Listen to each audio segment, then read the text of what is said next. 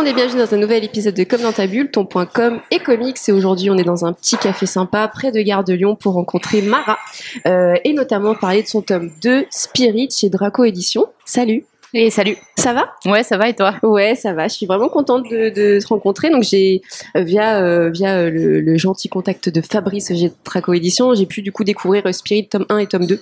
Donc j'ai enchaîné ça en une soirée. C'était vraiment euh, fantastique. Et, euh, et du coup, on va en parler plus en détail. Alors déjà, est-ce que tu peux te présenter pour ceux qui ne te connaissent pas? Euh, Oui, alors donc mon nom d'auteur c'est Mara. À la base, je m'appelle Margot Kindhauser. Je viens de Suisse. Je suis euh, autrice complète de bande dessinée maintenant depuis 2008. Ok. Donc j'ai déjà sorti une série en quatre tomes euh, entre 2008 et 2016 euh, qui s'appelait Clues. Ensuite, j'ai fait un tome avec un scénariste en 2016-17 par là, euh, détective chez Delcourt. Et maintenant, j'attaque Spirit, qui est une série en quatre tomes, Quatre dont tomes. les deux premiers tomes sont sortis et on est sur du polar fantastique avec des fantômes. Yes. Alors du coup, comment est née l'aventure Spirit? Parce que du coup, tu es aussi euh, au scénario, couleur, dessin. Euh, comment ça t'est venu euh Alors, ça m'est venu parce que j'ai toujours adoré l'univers des fantômes, en fait, de base. Donc, j'avais envie de bosser sur un truc autour du thème des fantômes, mais surtout le côté des fantômes, comme on les voit, les voyait à l'époque du 19e siècle. Ouais. À savoir autour du spiritisme, tout ça, les séances de spiritisme, les tableaux Ouija. C'est toujours un truc qui m'a vachement fasciné depuis que je suis gosse. Et euh, en fait, j'avais envie de présenter une forme des fantômes euh, à laquelle on n'est pas trop habitué dans la fiction, à savoir euh, des fantômes vraiment euh, qui sont pas pas forcément nécessairement agressifs ou, euh, ou méchants ou voilà, et des fantômes qui pourraient être étudiés en fait, Mm. un peu comme euh, des animaux par les par les zoologues. Mais là, en Mm, gros, mm. il y aurait des zoologues pour fantômes en fait, qui les, au lieu de les chasser, essayer de s'en débarrasser, essayer de débarrasser les lieux de, de, de fantômes qui les hantent, ce qu'on voit souvent dans la fiction, hein, euh, qui sont souvent vus comme très négatifs. Ouais, hein ça. Ouais, ouais. ou effrayant. Euh, j'avais j'avais envie de partir sur quelque chose de plus scientifique en fait, vraiment genre ah, les fantômes, pourquoi ils sont là, qu'est-ce qui fait qu'ils restent, à quoi ils ressemblent? Et puis différents Euh, niveaux de fantômes, on sait. T'as voilà. fait créer du coup des catégories. Ouais, euh, j'ai- créé ouais. une sorte de catégorisation des fantômes, bon basée vraiment simplement sur leur, euh, leur entre guillemets puissance et leur visibilité. Euh, donc les fantômes qui sont vraiment capables de faire bouger des objets et tout ça, c'est des, des fantômes qui seraient plutôt de haute catégorie. mm, mm, et ceux qu'on voit pas, qui sont autour de nous tout le temps, mais qui sont pas, qui sont pas visibles ou qui ne peuvent pas interagir avec leur environnement, ils seront de classe beaucoup plus basse, De par exemple. basse, oui. Donc euh, voilà, ça c'est la classification vraiment basique. Je me suis dit c'est assez simple comme truc. Donc euh, voilà, j'avais pas envie de trop compliquer les choses, mais je le complique de d'autres façons en fait. oui, oui, avec l'enquête, les multiples enquêtes, mais on y reviendra. Euh, et du coup, comme je disais, tu as une triple casquette avec le scénario, le couleur et le dessin. Comment tu, tu fonctionnes? Tu, J'imagine que tu euh, d'abord tu détailles ton storyboard avec le scénario. Et est-ce que du coup tout de suite le dessin arrive? Tu as déjà en tête les couleurs? Et est-ce que tu as une préférence dans de ces casquettes-là Euh, alors, euh, j'ai pas spécialement de préférence parce que justement, c'est ça qui est cool, c'est que je peux vraiment switcher de l'un à l'autre. Ouais. Bon, alors évidemment, le truc qui vient en premier, c'est l'histoire. Et je dirais même avant l'histoire, c'est les personnages. C'est-à-dire Ok. que à chaque fois que je crée des histoires, ce qui vient en premier, c'est vraiment euh, les personnages et leurs relations, les relations de personnages. C'est un truc auquel je tiens énormément. Tes fiches perso et ensuite qui ouais, alors même qui pas pour forcément des fiches, mais c'est même des détails vraiment tout bêtes, genre du style, j'imagine, je vais imaginer une interaction avec euh, une problématique ou un enjeu. C'est-à-dire, et si tel personnage faisait ci, mais en fait, euh, l'autre en face réagissait comme ça, euh, enfin voilà. Et euh, vraiment créer des enjeux et des conflits entre des personnages pour, pour on, peut spice up le truc, quoi. Et en fait, ça part de ça, ça part de- des fois même de un seul détail, et après, je, je brode autour. Donc l'histoire arrive autour des personnages. Euh, par exemple, pour Spirit, on a des personnages principaux, donc euh, le chasseur de fantômes qui s'appelle Yann. Mais en fait, Ouais. lui, il est quasiment arrivé en dernier, étonnamment. D'accord. En fait, les, premiers personnages qui me sont, euh, voilà. En fait, les premiers personnages, euh, sans trop en dire non plus, qui me sont arrivés en premier, absolument en premier, c'est euh, le grand méchant entre guillemets, euh, donc euh, Arthur Haraway, euh, et euh, un autre personnage qui viendra plus tard qui s'appelle Eisenstern. Et c'est tout est parti de là. Donc c'était le point de départ de l'histoire. Et autour de ça, bah, j'ai brodé et les autres personnages sont arrivés. Et, euh, du coup, euh, voilà comment j'ai construit. Donc une fois j'ai l'histoire, ma base et tout, je travaille le storyboard. Hmm. Euh, donc euh, voilà, je, je vois l'histoire comme un film. C'est-à-dire je me, je me vois les scènes dans la tête. Vraiment, je ferme Mhm. les yeux, je, je vois vraiment le film qui défile. Et après, j'essaie de dessiner en gros ce film sous forme très très euh, basique, quoi, avec Mhm, euh, trois, trois, trois traits de dessin. Je pose des esquisses de dialogue. Une fois que j'ai ça et que c'est validé par l'éditeur, j'attaque les planches définitives qui sont toutes au crayon. Et ensuite, je passe à la couleur, euh, donc qui est pour le premier tome un mélange entre de l'aquarelle et du numérique, et du numérique total pour le, le second tome. Pourquoi et, ce changement du coup? Pourquoi pas pour, un- d'aquarelle gain de temps. C'est un, gain de Ouais. temps. C'est que j'a- j'adore peindre avec de l'aquarelle, j'adore, j'adore ça. Mais en fait, là, c'est vrai que j'ai mis pas mal de temps pour faire le premier tome, et c'était aussi en dû en partie au fait que la couleur suffisait en deux temps comme ça. Ouais. Et, euh, et j'ai aussi des deux, deux copines qui se sont portées volontaires pour être assistantes à la couleur sur le tome 1 et sur le tome 2. Donc euh, sur le premier tome, il y avait euh, euh, Morgan Britt, pardon, et euh, euh, et puis sur Ia, sur Ia Barbier et sur le deuxième tome, c'est Violette Nouvelle et Morgan Britt qui ont repris la qui ont repris la couleur aussi. Donc en gros, elle m'aidait avec les aplats, c'est-à-dire je, je pose des bases de couleurs, donc des gammes de couleurs. Et en fait, elles, elles ont ces gammes, et Ah, ensuite elle les elles, euh, remplissent ce dessin avec les, le- voilà, la, la bonne couleur de peau pour la couleur du peau du personnage, etc. Et après, moi, je repasse derrière pour les ombres et les lumières. D'accord. Voilà. Ok. C'est intéressant parce que tout à l'heure tu parlais de, des films comme si c'était un film et, euh, et dans mes questions je me disais qu'au niveau du, dessin et même au niveau de la narration il y a un style euh, très particulier avec un rythme, beaucoup Oui. de rythme, beaucoup de subtilité, euh, bah, comme un comme un film avec beaucoup d'action, pause, action. C'est quelque chose que que c'est naturel pour toi ou que tu as travaillé au fil de tes créations? Alors, je pense que c'est un peu des deux. Simplement parce que je suis une grosse cinéphile déjà de base. Mm. Et en fait, euh, faire de la bande dessinée, c'est un peu né de la frustration du fait que je savais que j'allais jamais devenir réalisatrice de film parce que je pense qu'il y a une personne sur un milliard qui devient, euh, un, peu, un peu moins quand même, mais un peu plus je veux dire. Mais euh, voilà, très peu de gens qui arrivent à accéder au rêve de, de, de devenir réalisateur ou réalisatrice de film. Et en fait, euh, moi j'ai été nourrie au cinéma des années euh, 80, Mm. 90 et tout, d'aventures, les Indiana Jones, les, les Star Wars, Retour vers le futur, tout ça, qui, Ghostbusters évidemment tous ces qui ont vraiment marqué une, une génération dont je fais partie. Très punchy, Et, hein, et ouais, très jamais, punchy, ouais. avec des chouettes personnages dont on Ouais. se rappelle en fait, on se rappelle toujours quoi, et on a toujours du plaisir à aller voir ces films. C'est vraiment de l'évasion euh, pure, mais quand même avec des, des, des personnages euh, où il, il leur arrive des choses qui nous touchent quand même. Enfin voilà, toujours avec cette, euh, cet aspect-là qui est très important pour moi. Et euh, en fait, euh, c'est donc c'est vraiment faire de la bande dessinée, c'est né cette frustration du fait que bah ouais, mais je serai jamais, je pourrais jamais devenir réalisatrice à Hollywood. En tout cas, j'ai pas beaucoup de chance de l'être.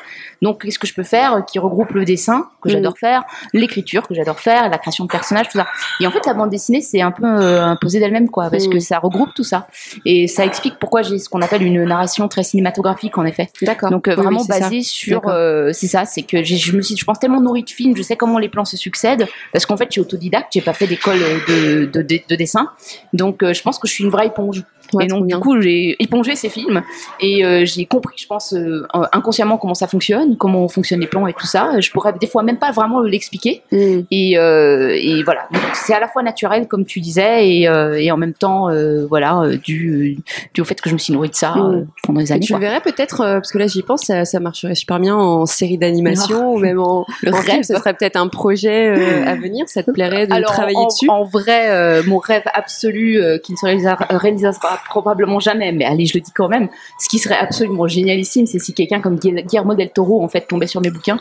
Je suis que- tellement fan de Guillermo Parce que c'est tellement exactement le type de réalisateur qui pourrait, euh, qui pourrait clair. donner vie à un truc comme C'est clair. Spirit. Donc c'est, euh, c'est, c'est vraiment à chaque fois que je pense à mes bouquins et je me dis si quelqu'un devait les réaliser, ce serait vraiment lui. Ouais. Parce que ça parle de tous les thèmes qu'il aime bien, donc le côté genre monstre, mais en fait les monstres avec leurs leurs failles, leurs Oui. les Beaucoup monstres aussi par aimer, les, Mm. les, les, les monstres euh, qui ont de l'émotion, qui ont euh, voilà qu'on, qu'on aime malgré tout, ce côté Oui, un puis il a peu une couleur, une photographie voilà, euh, il, a- particulière. il adore les trucs de Freaks, Ouais. il adore les trucs des années euh, 1920, euh, 1930 aussi. Enfin, il a, il a vraiment un, un, un univers qui Bah, Night correspond. voilà. Marley, euh, le Voilà, dernier qui est sorti, pas encore vu, mais génial. Ouais, qui est totalement, quoi, on génial. est J'ai totalement dans ce genre Ouais.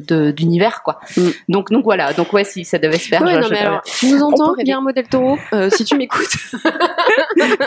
voilà, je vais essayer de faire du forcing, mais je vais ce que je peux. c'est gentil. Euh, sur l'histoire même, euh, il y a, moi j'ai ressenti une grosse inspiration Sherlock Holmes. Après, Totalement. Je suis très très fan de Sherlock Holmes. Euh, ouais, il y a du steampunk, il y a du fantôme. Euh, Il y a eu d'autres euh, inspi euh, à part Sherlock Holmes. Tu t'es Ouais. nourri de quelle autre euh, œuvre? Alors, pour reprendre Sherlock Holmes, oui, c'est une de mes plus grosses inspi parce que c'est d'ailleurs l'inspi principal de ma toute première série qui s'appelle Clues. Donc, si jamais tu ne l'as pas lu, mais que tu as aimé Spirit et que tu veux connaître un peu mon travail, tu, tu peux lire Clues parce que là, Totalement, c'est du pur. Sherlock.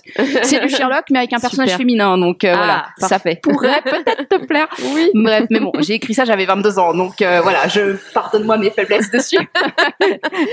ça, ça devrait être un petit peu mieux maintenant, on va dire.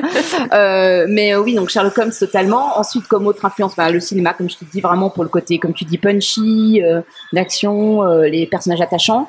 Une autre grosse ref aussi, c'est Les Animaux Fantastiques, le premier film. D'accord. Ok. Euh, alors, je pensais que ça se verrait plus que ça, parce que mais ça revient pas tant que ça, parce qu'on me demande, euh, voilà, mais c'est vrai La que quand Ouais, en fait, euh, quand j'ai vu le film, euh, ce qui m'avait vachement frappé, c'est le personnage de, de Newt dedans. Donc, en fait, il m'avait vachement frappé comme étant absolument pas un archétype de personnage masculin auquel on est habitué. D'accord. Et en fait, j'étais en train d'écrire Spirit, j'étais en train justement de, d'inventer l'histoire, les personnages et tout. Et en fait, d'un coup, Yann s'est imposé à moi, donc le personnage principal de Spirit, le chasseur de fantômes un peu timide et empathique.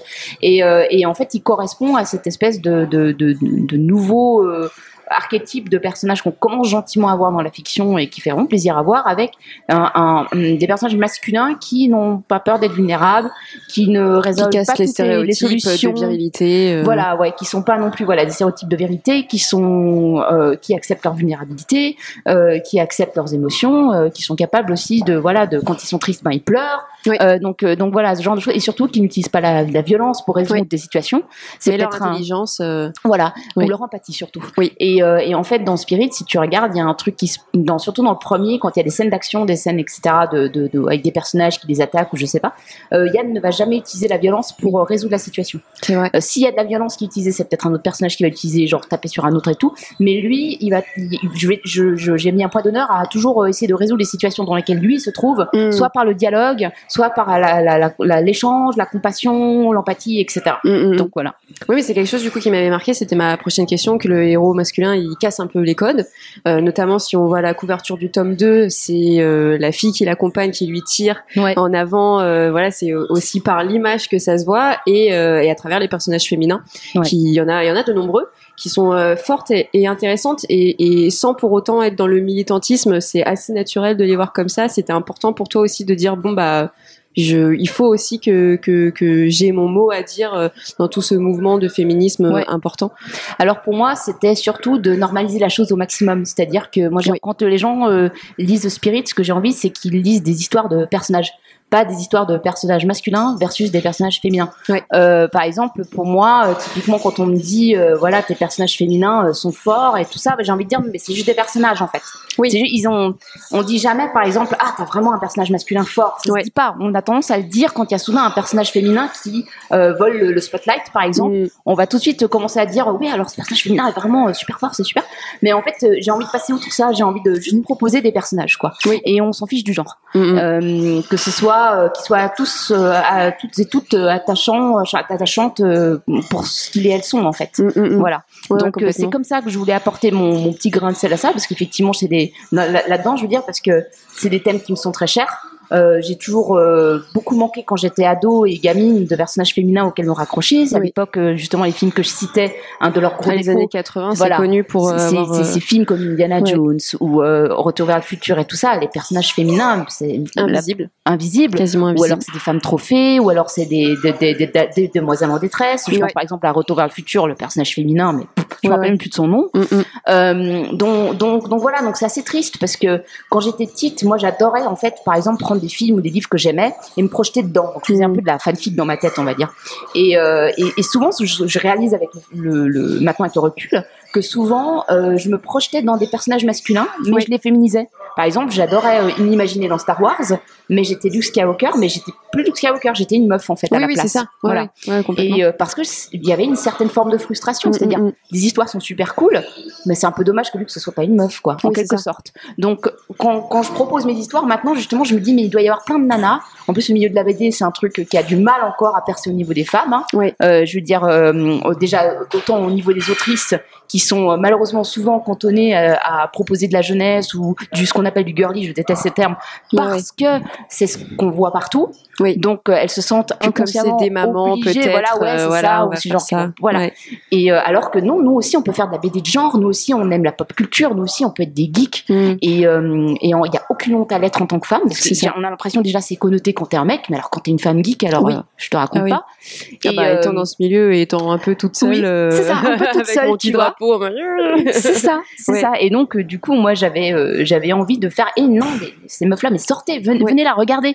Autant au niveau des lectrices euh, c'est-à-dire euh, d'a- d'avoir des femmes qui peuvent euh, dire euh, haut et fort bah j'aime Star Wars, bah Mm. j'aime Spirit, bah j'aime voilà Ghostbusters, et avoir aussi des autrices qui arrivent en mode bah coucou, moi je propose de la SF, moi je propose de- du fantastique et tout ça. Mm. Donc, euh, donc voilà, donc si, si, si moi, en faisant mes bouquins, non seulement je peux faire s'évader les gens, mais aussi donner à, à des meufs euh, le- la, la possibilité de se dire Ah bah moi aussi je peux être autrice de BD et puis Oui. proposer des trucs de pop culture, bah, voilà quoi, c'est Et super. avoir la triple casquette comme tu as. Voilà, c'est vrai que quand je précise les personnages féminins forts, c'est aussi bah, pour revenir à l'identification, à dire euh, à ces, par exemple ces filles qui nous écoutent que voilà ça existe Ouais. et, et de soulever. Là, je sais que je travaille sur une conférence sur les, la place des femmes dans les comics indépendants et Mhm. c'est ce qu'on remarque de plus en plus euh, où euh, il y a de plus en plus de personnages féminins qui ont le premier rôle, qui sort aussi des genres.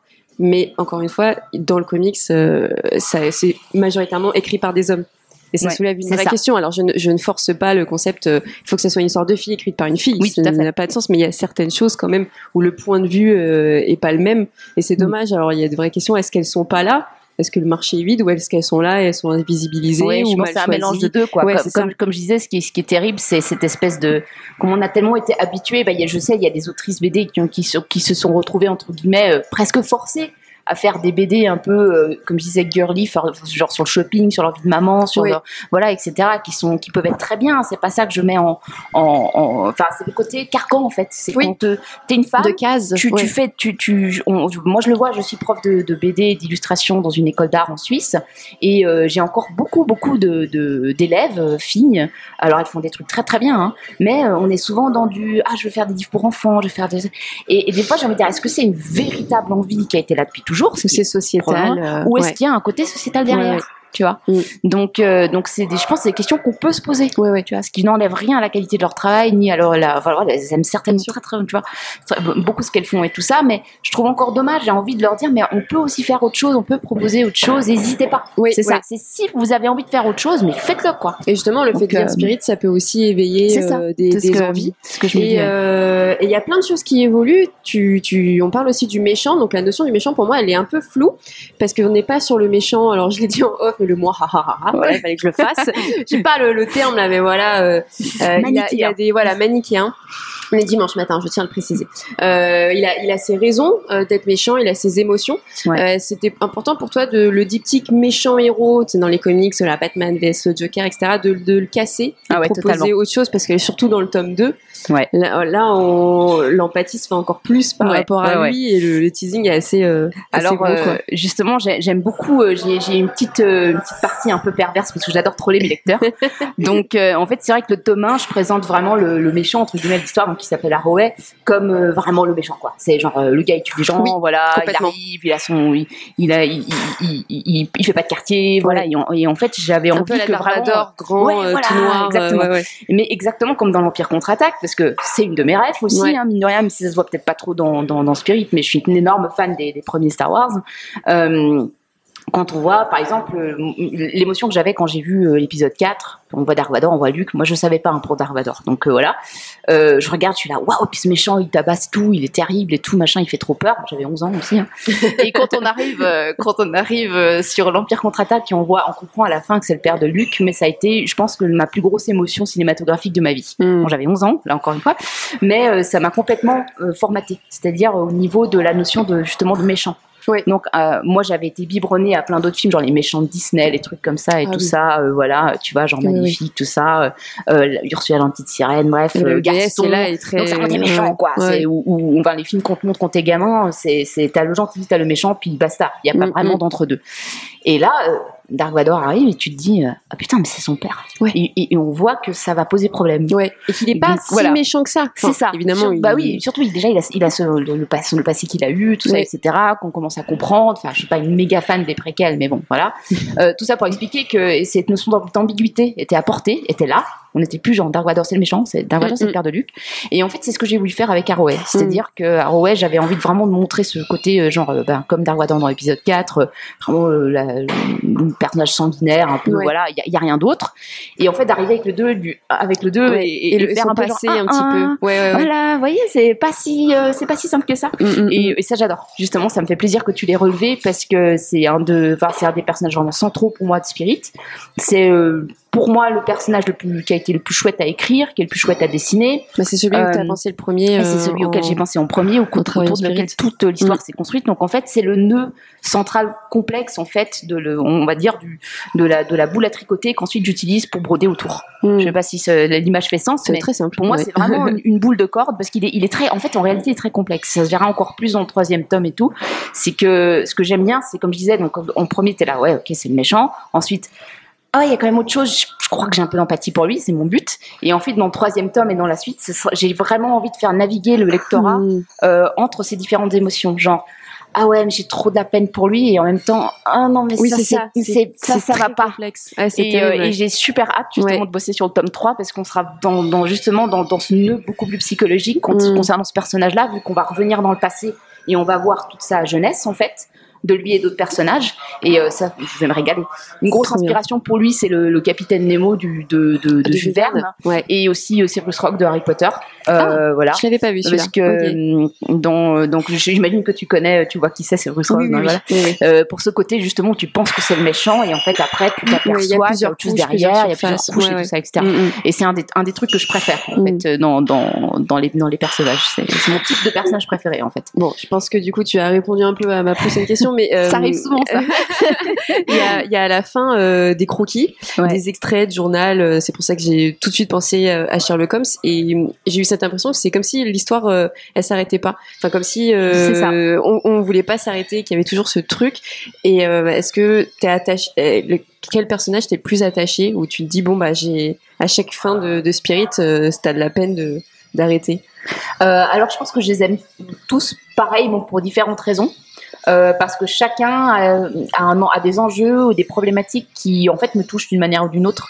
Que ce soit euh, Marie, que ce soit Nell, que ce soit Yann, ils ont ou, ou, ou ou d'autres personnages, ils ont tous quelque chose en fait qui vient en fait profondément de moi. Même si on a l'impression que Spirit c'est une histoire relativement légère, fun et tout. Mm. Euh, en fait, euh, comme je dis, chaque tome complexifie un peu plus l'affaire parce que là, par exemple, dans le tome 2, on voit que Yann, euh, on, on- donc comme comme euh, comme il est présenté dans le tome 1, donc c'est un chasseur de fantômes un peu, enfin chasseur, hein, chasseur scientifique de Oui, oui, fantômes, c'est ça, voilà, ouais, il les chasse pas, il les étudie. Euh, donc il a ce côté très empathique, très voilà, je veux chercher à comprendre, je veux pas utiliser la violence. Mm, mm, mm. Mais faut, dans le tome 2, justement, et c'est ce que rappelle la couverture, c'est ce que je voulais montrer avec le personnage de Nell qui le tire, justement. Euh, en fait, il a, il a ce côté où bah, il faut qu'il fasse gaffe, en fait. Parce Oui. que c'est, c'est, c'est cool d'essayer de comprendre les gens qui Mais vont pas bien dans est leur tête. dangereuse là. Voilà, Ouais, c'est ouais. dangereux. Ouais. Mais euh, il faut pas non plus que. Enfin, il y a quand même des limites. Et Nell, elle est aussi là pour ça. Elle est aussi là pour poser ça. Donc, du coup, on n'est pas juste dans, dans, dans l'espèce de truc naïf du. Euh, ouais, mais il faut les comprendre. Ils ont eu un passé de merde. Puis c'est pour ça qu'ils sont comme ils sont. non, c'est, c'est, c'est, il y a pas, oui, c'est bien de faire ça, c'est Mm. très bien même, mais euh, il y a des limites. On peut, je veux dire, on peut comprendre, mais on- il faut pas excuser, il faut Mm, pas mm, tout mm. excuser. Mm. Et ça, je voulais montrer justement que Yann, il va, il va avoir cette tendance à vouloir trop comprendre, trop excuser, être trop gentil en quelque Et sorte. justement, entre les deux, euh, ils vont trouver un équilibre Ouais, entre. Yann et C'est le, but en tout Ouais. cas, ouais. Voilà. Euh, on va passer un petit peu à des questions de com. Ouais. Euh, comment tu, tu conçois ta com? Est-ce que tu fais une com euh, par rapport à tes BD ou des fois une com personnelle sur toi? Voilà, toi, euh, te mettre en avant en tant que, que scénariste, que dessinatrice pour que des maisons d'édition te contactent? Je pense que c'est un petit mélange des deux. Surtout mon travail avant tout. Je suis assez discrète sur ma vie privée sur sur internet, mais de temps en temps j'en parle. Quand il se Mhm. passe des trucs un peu spéciaux, j'en parle. Je vais pas hésiter à être franche sur certaines choses, mais la plupart du temps, vraiment, j'essaie de faire vivre mon identité en quelque sorte, vraiment à travers mes dessins avant tout. Ok. Euh, j'essaie aussi toujours d'apporter euh, un peu d'humour. Donc même quand il m'arrive des choses euh, moins fun ou que je dessine des choses pas très très cool, je sais que Mhm. des fois ça m'arrive de faire des dessins un peu plus sombres. J'essaie toujours d'amener quelque chose un peu d'humoristique dedans. Donc euh, euh, parce que je suis comme ça, j'ai toujours cette tendance à jamais trop m'apitoyer sur moi-même et plus du genre à faire, à, à trouver la, la partie Mm. drôle de l'histoire parce que je me dis toujours bon, même s'il m'arrive des trucs pas cool, ça fait une histoire rigolote à raconter. Donc je, suis, je suis pas mal comme ça. Donc c'est et, en fait j'ai remarqué que je cherche à être sincère avant tout. C'est-à-dire sur les, les réseaux sociaux, moi le côté euh, genre regardez ma vie comme elle est géniale et tout, Mhm, euh, ça me mhm. gonfle très vite. C'est très lisse Oui. et je j'arrive pas à faire semblant. Et sur quel réseau tu, tu Alors surtout sur Insta, donc, sous le compte Margot Mara, donc M A R G A U X M A R A, voilà.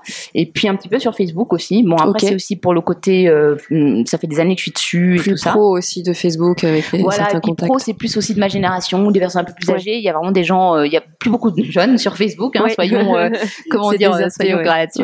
Euh, sur Insta, j'ai une communauté aussi très euh, outre-Atlantique, donc beaucoup d'anglophones, parce que comme euh, je suis anglophone moi-même, donc ce qui est cool, c'est que je peux communiquer sur ce réseau en anglais et en français. Super. Donc quand je parle de Spirit, je fais des posts souvent en anglais et en français, donc voilà, les, parce que vu que c'est surtout des Français qui vont lire ma BD, ne soient pas largués.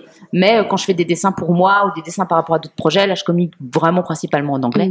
Donc, donc, donc voilà, j'essaie d'être sur ces deux fronts-là, surtout à savoir Facebook et, Est-ce que du coup, tu essayes un peu de te tenir au courant des nouveaux réseaux? Alors là, évidemment, il y a TikTok qui marche super bien. Il y a Twitch aussi pour les dessinateurs. Certains essayent de s'y mettre. C'est quelque chose qui t'intéresse ou tu dis, bon, euh, il y a aussi ma maison d'édition qui bosse pour la com. Moi, j'ai juste envie d'être sur Insta et de pas trop me compliquer parce que c'est un, vrai ouais, travail. c'est un vrai travail. Ouais, c'est ça. En fait, c'est un peu le problème. C'est que je trouve que c'est assez risqué parce que hum, tu, au niveau du temps que tu passes, tout ça, l'énergie que tu mets. En plus, les algorithmes, ils sont vraiment pas là pour t'aider, selon quoi. Euh, moi, je, moi, j'ai vraiment en ce moment sur Instagram, je rame.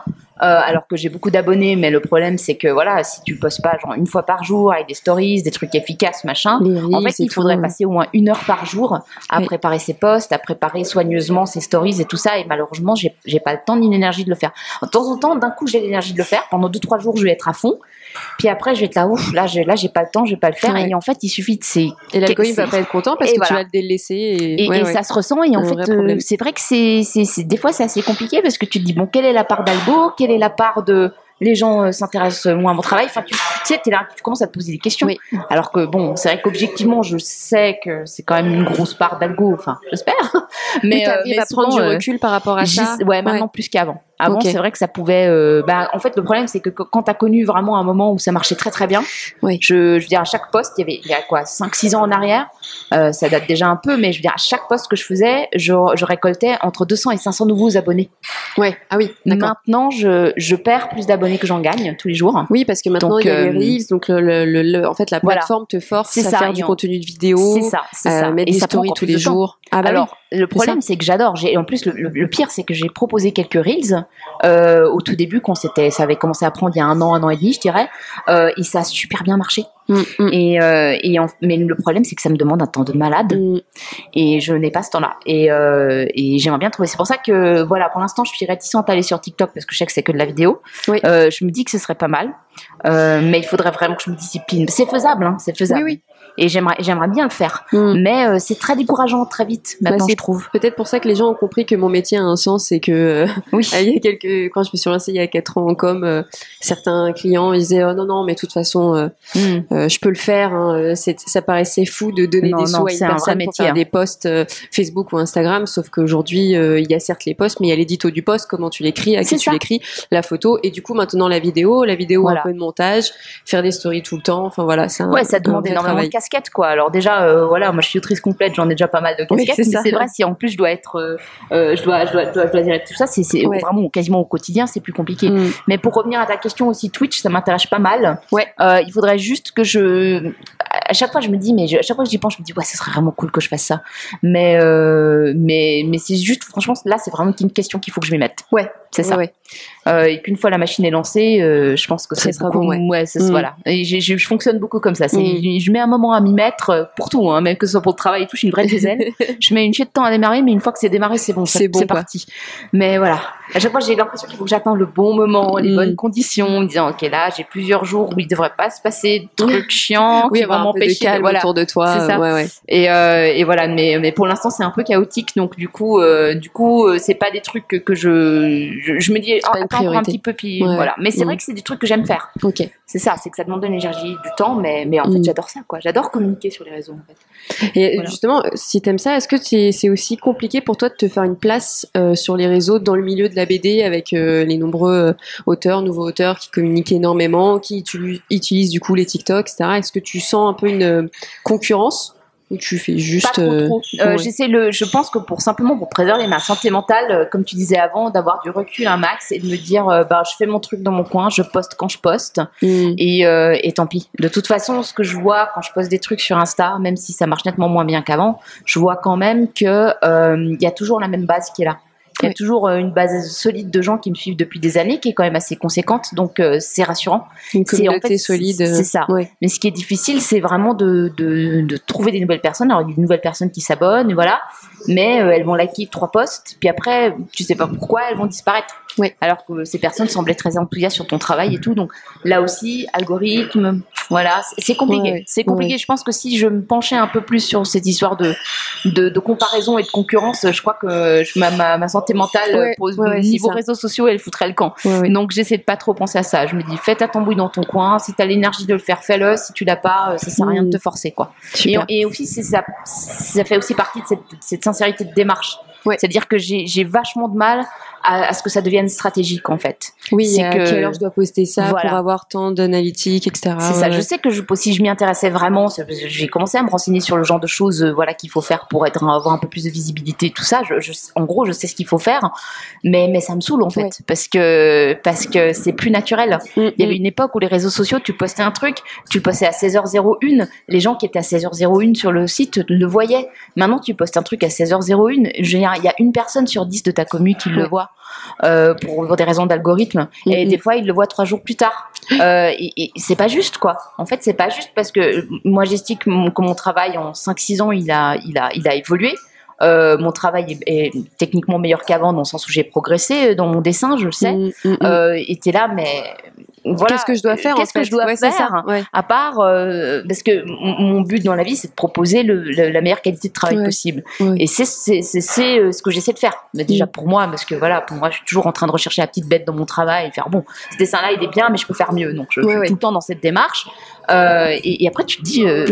Qu'est-ce qu'il faut faire de plus après, j'en ai déjà beaucoup parlé sur mes podcasts, mais c'est aussi les alors, Instagram et Facebook. Du coup, c'est la même entreprise. Ouais. C'est pousser euh, aux pubs sponsorisées et à dépenser de l'argent pour euh, encore plus faire fructifier euh, ces réseaux-là. Donc, euh, Mm. notamment, moi, je vois sur Facebook ou euh, sur certains de mes clients, j'ai complètement arrêté parce que j'ai plus personne et que ça me pousse à faire de la, de la com payante. Et moi, c'est pas une communication que j'aime. J'aime euh, la le le communication fais naturelle. Ouais, ouais, c'est ça Je- bon, sur certains clients, évidemment, je sais qu'il y a des horaires où ils vont plus être là. J'ai aussi un objectif de, de likes et de commentaires, etc. Oui comme nous tous oui Mais moi, par exemple, sur mon compte perso, euh, je vais publier quand j'ai envie de publier euh, Mm. le comics ou la BD que j'ai envie de publier euh, pour échanger avec de vrais gens et pas Ouais. juste avoir des abonnés qui vont juste s'abonner et, et ne pas vraiment voir euh, ouais pas les posts quoi. et pas euh, Mm. parler en fait. Moi, c'est Mm. bah, la base de la com pour moi, c'est rencontrer des gens et discuter avec les gens. Et en ça. plus, si ça dépasse euh, et voir en IRL, c'est top quoi. ouais c'est ça je suis Mm, d'accord Je suis d'accord Pour, euh, pour euh, finir euh, sur Spirit, euh, une question que vraiment euh, j'attends avec impatience, à quand le tome 3